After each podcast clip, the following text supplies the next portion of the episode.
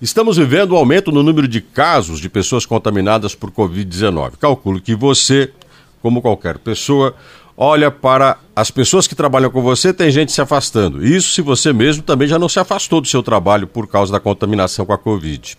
Algumas empresas estão tomando atitudes muito coerentes: home office, distanciamento, uso de máscara dentro do ambiente de trabalho, monitoramento dos funcionários, pedindo testes para os funcionários, ainda mais aqueles que estão voltando de férias agora. Todo o cuidado é pouco.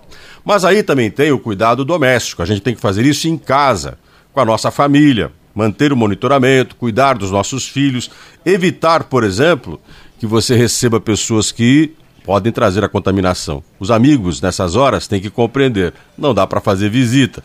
Se você vai em algum ambiente, mantenha distanciamento, use álcool em gel, use principalmente máscara. E vacine-se, fundamental. Mas o poder público municipal também tem um papel muito relevante. Ele tem que monitorar, tem que garantir o controle dos espaços, exigir vacinação para quem for frequentar eventos. Tudo isso é um papel do poder público. Isso se chama coerência. O que não pode é o poder público fazer atitudes que são desiguais. Promover, por exemplo, eventos que aglutinam, que concentram pessoas, e ao mesmo tempo decretar a proibição de outros eventos que vão gerar concentração, mas poderiam ser monitorados esses eventos com a vacinação.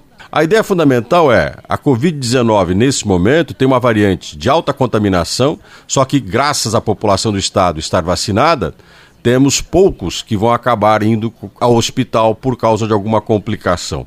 E, ao extremo, a morte, são poucos.